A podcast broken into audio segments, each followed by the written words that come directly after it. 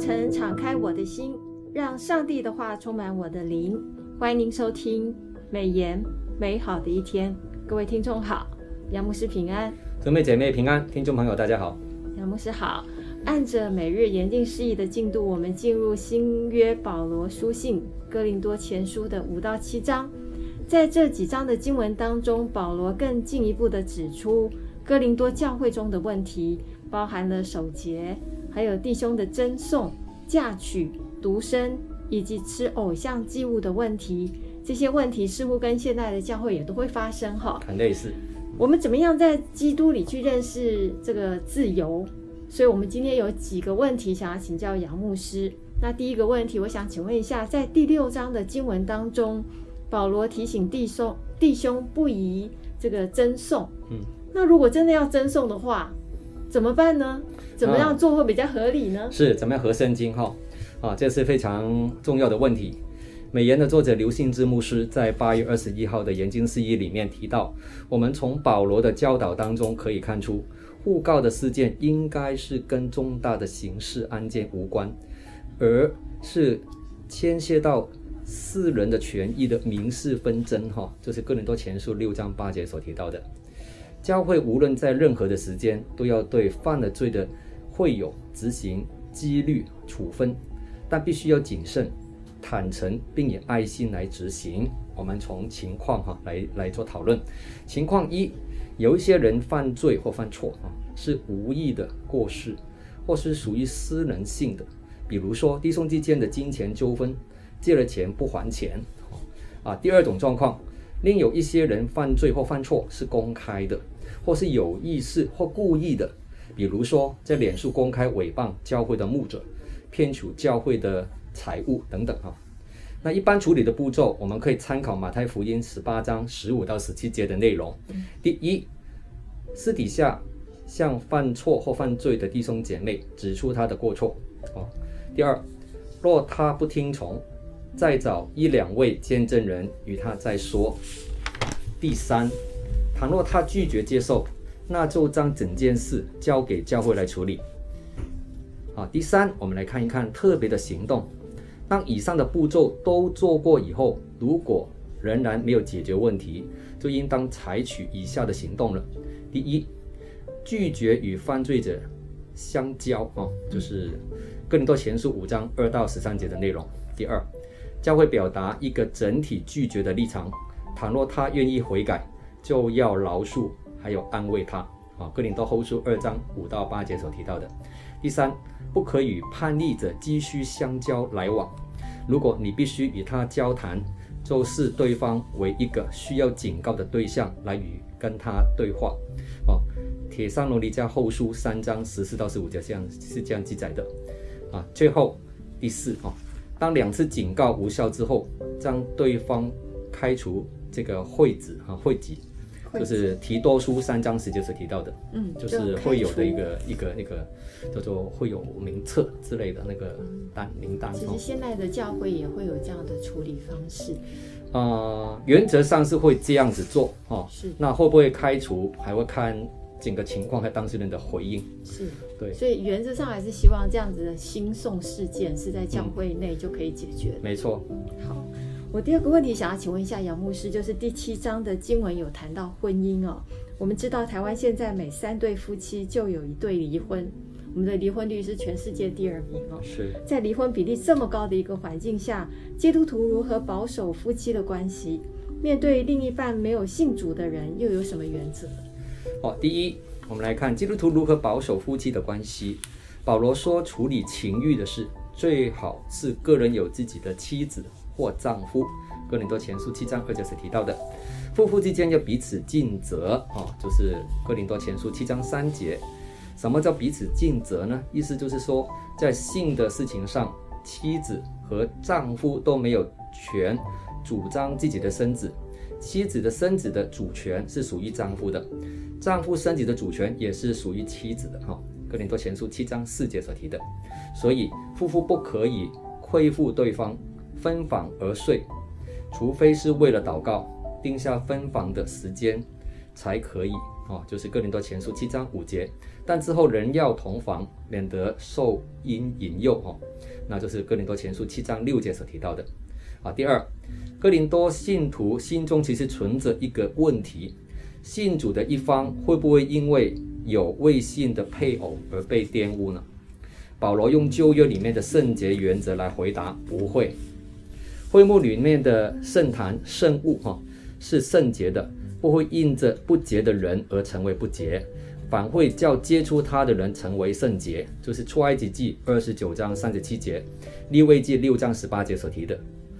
美言的作者刘信之牧师在八月二十四号的研经释义里面指出，保罗认为基督徒与未信主的配偶在婚姻当中的性关系，以及生下来的儿女仍然被视为圣洁的，而不是淫乱。或许有未信主的配偶想要跟新耶稣的配偶离婚。保罗也安慰这些弟兄姐妹，不要再被这种事拘束了啊！拘束原文的意思就是被奴隶或被辖制。但是保罗更鼓励基督徒要积极的带领未信主的配偶来认识主耶稣，哦，就是哥林多前书十二，呃，七章十二节到十六节。是。那我第三个问题想请问杨牧师，就是保罗本身是守独身的，那嫁或不嫁，娶或不娶？已经嫁的或已经娶的，那保罗也提到要行合宜的事，来得以殷勤侍奉主，没有分心的事，在婚姻里面的约束是什么？自由又是什么？很好的问题，在艰难的时代里面，哈，就是有的时候啊，里面有分化哦，不和，外面有逼迫，有家庭负担的弟兄姐妹，顾虑到啊，这个责任啊分外的多哦。那保罗希望他们不要有这些挂虑，可以专心的来侍奉主。哥林多前书七章三十二到三十三节提的，保罗鼓励独身的人不要为独身而有惬意哈，他们不应当追求结婚，好像那是最要紧的事。神对独身的有重要的呼召，因为他们可以一心一意的对主忠诚忠诚哈，这是哥林多前书七章三十五节的。已婚的人有许多责任，而独身的人却可以自由地为福音工作。这两种状况没有孰优孰劣之分，只是不同的境况产生不同的优先次序而已。啊，第二，保罗在哥林多前书七章三十九节提到，丈夫活着的时候，妻子是被约束的；丈夫若死了，妻子就可以自由，随意再嫁，只是要嫁在族在族里面的人。在婚姻里的夫妻都要受到婚姻终身的盟约，意思就是说一男一女、一夫一妻、一生一世的这样的一个盟约所约束的。